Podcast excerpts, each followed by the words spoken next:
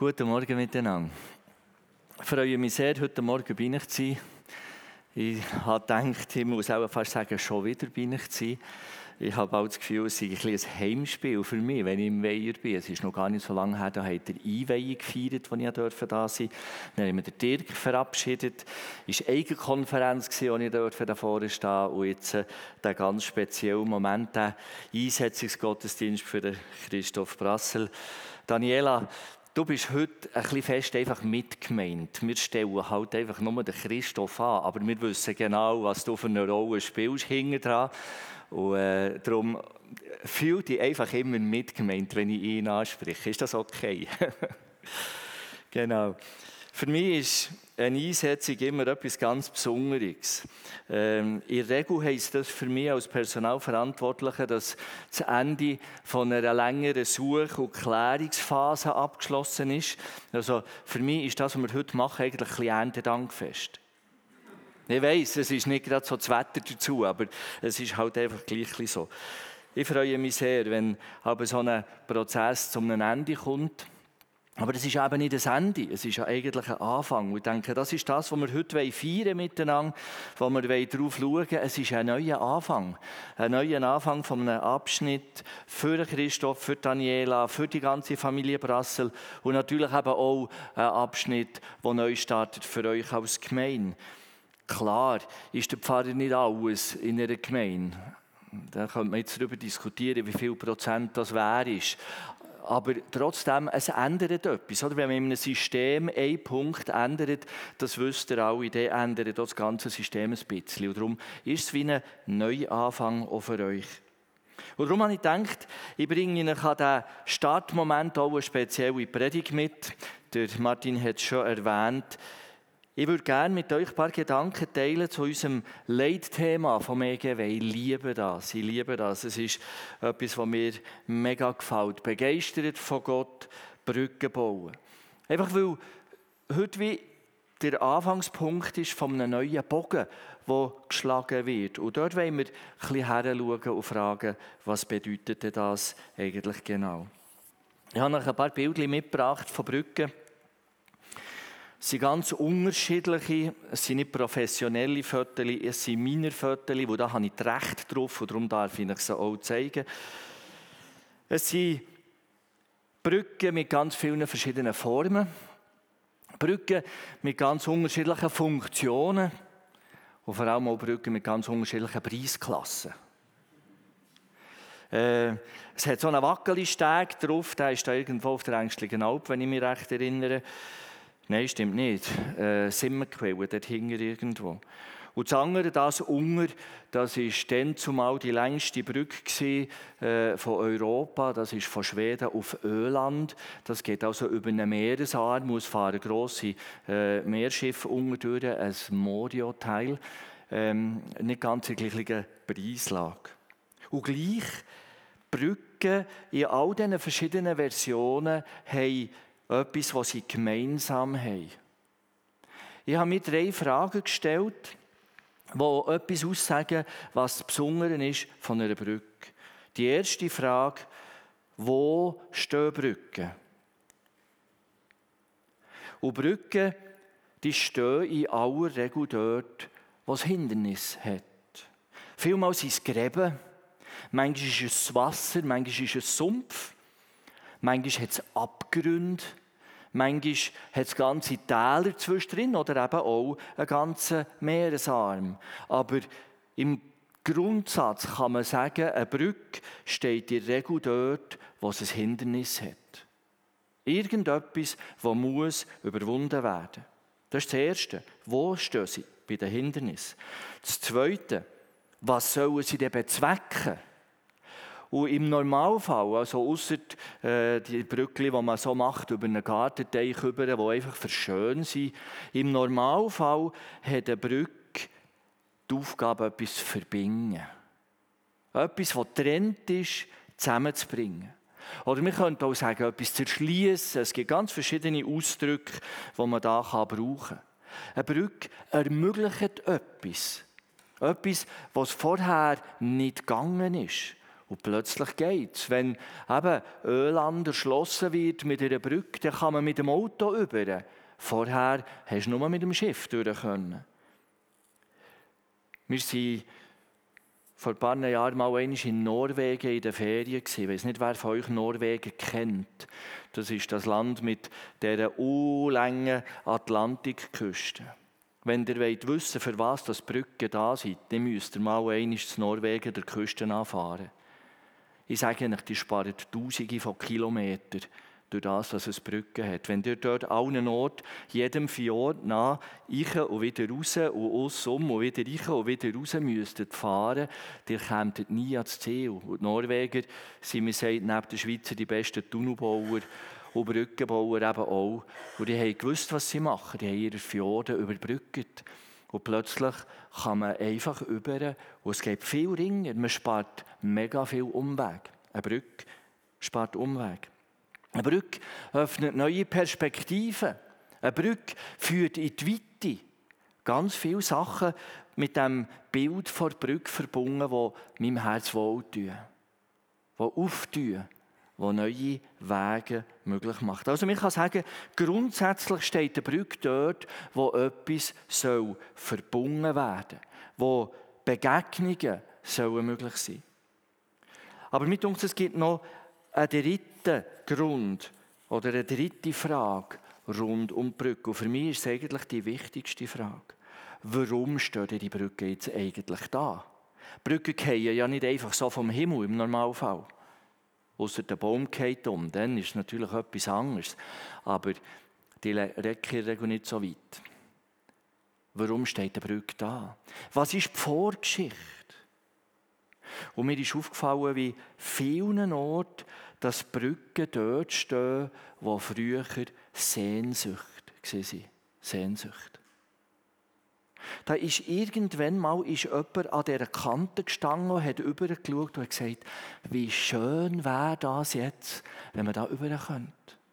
Wie cool wäre das jetzt, wenn man da durch könnte. Und die Sehnsucht, die Sehnsucht nach dem da durch können, hat Menschen in Bewegung gesetzt und sie haben angefangen, Brücken zu bauen. Ein Beispiel nur. Teufelsbrücke, Schöllen. Oder? Mittelalter, die grossen Reiche, oben Deutschland, unten Italien und zwischendrin der Gotthard. Fast nicht passierbar, Schluchten drinnen, wo man kaum durchkommt. Und die Urner sind der gestanden und haben überlegt, wenn man jetzt hier nicht irgendwie durch die Schöllen durchkommt, stellt euch vor, was das uns für Steuereinnahmen generieren würde. Also die Brücken sind immer, immer auch Steuerpunkte gewesen. Also man hat immer Zoll gezahlt, fast allen Orten. Die Zollbrücke, äh, wo ich ein lang gewohnt habe, ist ein beredtes Beispiel, hat sogar den Namen übernommen. Und die Urner haben überlegt und probiert und alles Mögliche gemacht und Zag erzählt, weil sie da so am Ratiburger waren, wie eines Tages der Teufel kommt und sagt, ja, was hat er denn für ein Problem? Und sie haben ihm das geschildert und er hat gesagt, ja, für mich ist das kein Problem, ich baue nicht die Brücke schon. Ich will einfach, die erste Seele, die da übergeht, die gehört mir. Und die Turner haben eingewilligt, haben gedacht, ja, äh, wir machen noch ein bisschen Steueraufschub, wir schauen dann, wie dass wir das zahlen wollen. Haben angefangen, die Brücke zu bauen und die Brücke ist entstanden. Und die Turner haben unterweil einen schlauen Trick aus geknobelt und haben einen Geissbock übergejagt. Und als der Teufel das sieht, ist er verrückt worden und hat äh, einen grossen Stein oben runtertrölen, für dass die Brücke wieder kaputt geht. Und da hat, so erzählt Zag, ein Mönch heute ein Kreuz drauf gemacht und nachher hat der Teufel den Stein nicht mehr können bewegen und hat mit seinem Geissbock abziehen und seitdem gibt es einen Durchgang durch Gotthard. Habt ihr gewusst, dass es in Europa etwa 30 Teufelsbrücken gibt? Alle zusammen plus minus mit der genau gleichen Geschichte. Was mich spannend daran ist, dass es etwas von dem aussagt, wie gross dass die Sehnsucht kann sein kann, an einem Ort um zu verroden überzukommen. Um überzukommen. Darum stehen Brücken. Darum stehen Brücken, weil dort früher Sehnsucht war. Und ich denke, das ist ganz ein wesentlicher Gedanke, weil es ist klar, ich rede mit euch nicht, weil ich Architekt werden über Brücken, sondern weil es etwas mit unserem Menschsein zu tun hat. Und kennen wir sie nicht, die Sehnsucht. Die Sehnsucht, wo wir an dieser Kante stehen und manchmal fragen, wie schaffen ich es denn? Ich kann es einfach nicht. Ich sehne mich nach tragenden Beziehungen und so manchmal merke ich, wie es anfängt bröckeln, wie da plötzlich Abgründe aufgehen.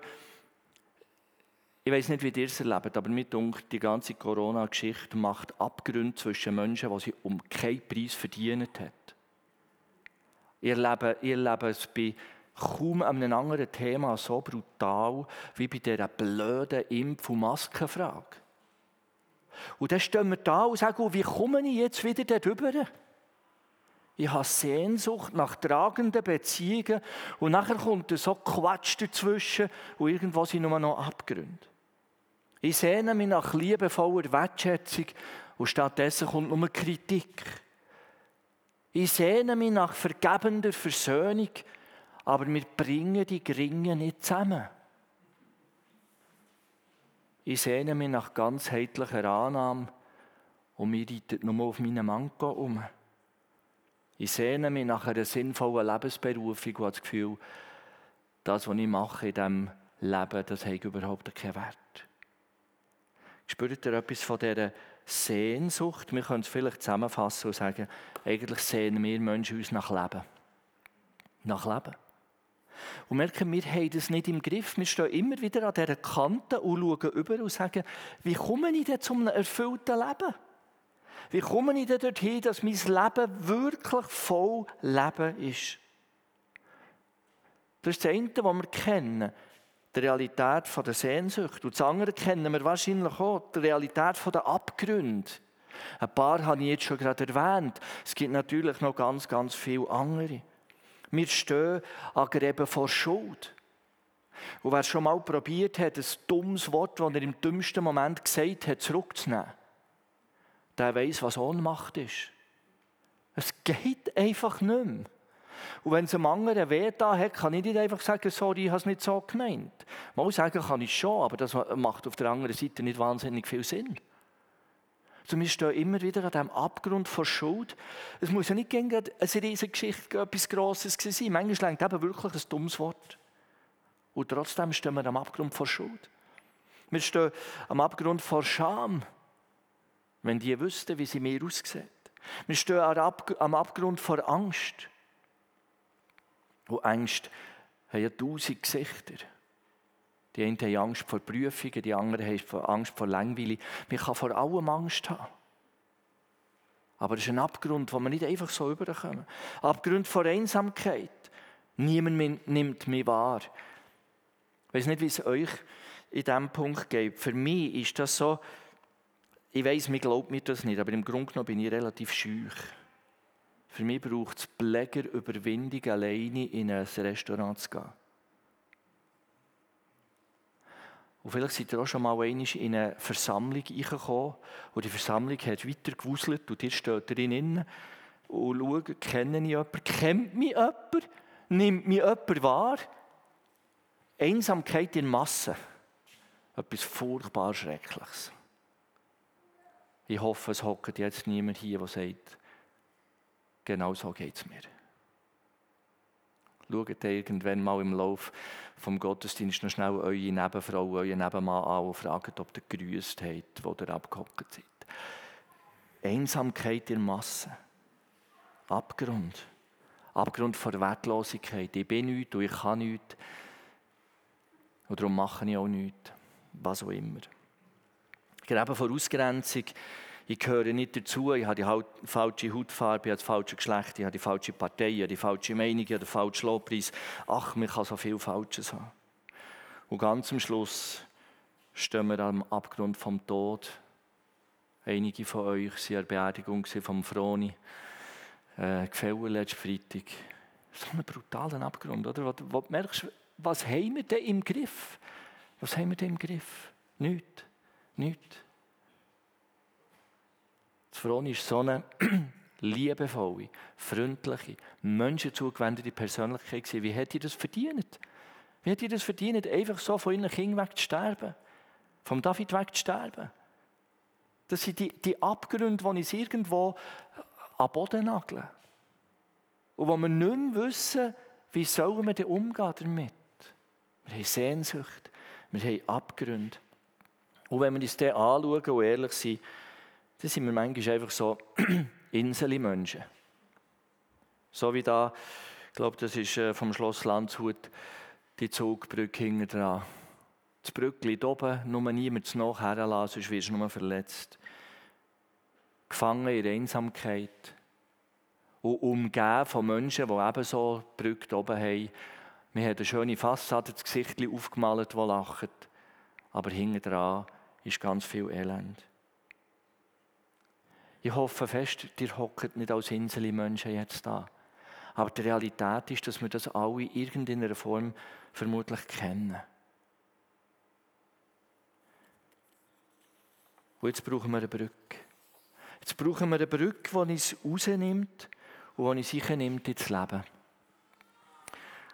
Und die gute Botschaft, die ich euch heute Morgen habe, ist, wir brauchen keine Teufelsbrücke. Wir haben kennen, der unsere Seele fordern und sagt, du, die packen ich den. Nein, was ich euch anbieten kann, ist eine Gottesbrücke. Eine Gottesbrücke von einem Gott, der sagt, du, ich will dir Leben bringen. Ich will dir Leben schenken. Er ist gekommen, hat die Brücke geschlagen. Nur zwei Bibelstellen hier dazu. Die eine, die kennen, Johannes 3,16, das ist der berühmteste Vers in der ganzen Bibel. So sehr hat Gott die Welt geliebt, dass er seinen einzigen Sohn dahingab, dass er die Brücke geschlagen hat, damit alle, die an ihn glauben, nicht verloren gehen, sondern das ewige Leben haben. Was mich spannend dunkt hat, es gibt eine Übersetzung im Kolosser 1, dort steht, ähm, also das ist aus der Übersetzung, sorry, ich muss den Satz fertig machen, äh, aus der Übersetzung «Das Buch». Das ist ganz eine moderne deutsche Übersetzung. Und da übersetzt dort so, auch bei euch ist es ja so, ihr wart früher völlig von Gott getrennt. Eben, auf der Abgrundseite, auf der anderen Seite, von Gott getrennt. Ja, in Feindschaft gegen ihn, in eurer Einstellung und euren bösen Taten. Jetzt aber seid ihr wieder versöhnt mit ihm. Sehnsucht, wo wahr worden ist. Und warum? Er übersetzt weiter, die Brücke, das ist er selber. Die Brücke, das ist er selber. Ich habe vorhin vom Baum geredet, der manchmal übergeht und eine Brücke macht. Und genau so war es hier. Gott hat auf seiner Seite einen Brückenkopf gemacht und hat einen übergehen in unsere Welt und hat mit dem Kreuz von Christus eine Brücke geschlagen. Die Brücke ist er selbst. Er hat seinen eigenen Körper dahingegeben und euch so durch seinen Tod mit Gott verbunden. Das Sterben von Jesus überwindet den Graben vom Tod. Und das Leben kommt in mein Leben ich. Haben es vorhin davon gesungen. Danke euch viel, viel mal für euren Dienst. Und wir stehen da und dürfen leben, weil Gott so Sehnsucht hat nach uns. Er ist genauso an dieser Kante gestanden und hat gefragt, wie um in der Welt komme ich zu diesen Menschen über? Die haben sich von mir abgewendet. Die sind von mir davongesprungen. Die haben mir nicht gefolgt. Die haben immer mit mir zusammen sein. Und wie komme ich jetzt wieder darüber? Und Gottes Sehnsucht Gottes Sehnsucht hat ihn dazu getrieben, das Beste, das Einzige, was er hatte, zu geben, für das da eine Brücke entsteht, wo ich ins Leben kann und wo das Leben zu mir kann. Jesus, die Brücke, ist er selbst. Leben ermöglichen. Das ist die Sehnsucht, die Gott hatte. Die Sehnsucht für dich und die Sehnsucht für mich. Leben ermöglichen. Frieden ermöglichen, Vergebung ermöglichen, Überwindung von Scham, von Wertlosigkeit und all dem, was uns in den Tod reißt, Leben ermöglichen. Und ich darf jeden Tag wieder neu übergehen. Die Brücke, die steht.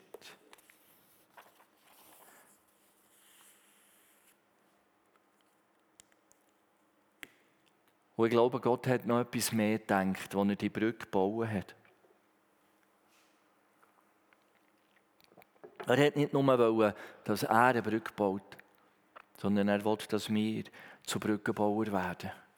Dass wir Brücken schlagen. Weil wir, ich habe es vorhin gesagt, wir sind umgeben von Menschen, die Inselmenschen sind, die von ihren Ängsten, von ihren Abgründen umgeben sind und einsam werden.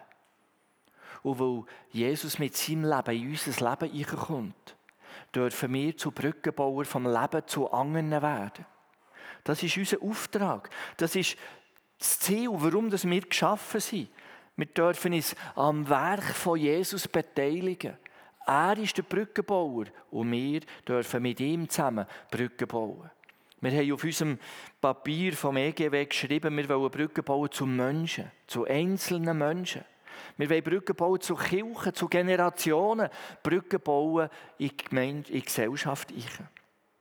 Das heisst nichts anderes als das, was ich bekommen habe an Liebe, an Annahme, an Vergebung, das darf ich weiterschenken. Darf ich überlegen ins Leben von meinem Nächsten. Und es ist klar, ihr müsst nicht unbedingt eine kontinentverbindende Megabrücke werden. Der Johnson mal davon träumen, dass man von England zu Gallien könnte eine Brücke auf Frankreich über machen Die Spanier träumen davon, man könnte äh, zu Gibraltar eine Brücke über auf Afrika. Oder Berlusconi wird am liebsten von äh, Kalabrien auf Sizilien über eine Brücke bauen. Es müsste nicht. Die müssen nicht Milliardenprojekte machen.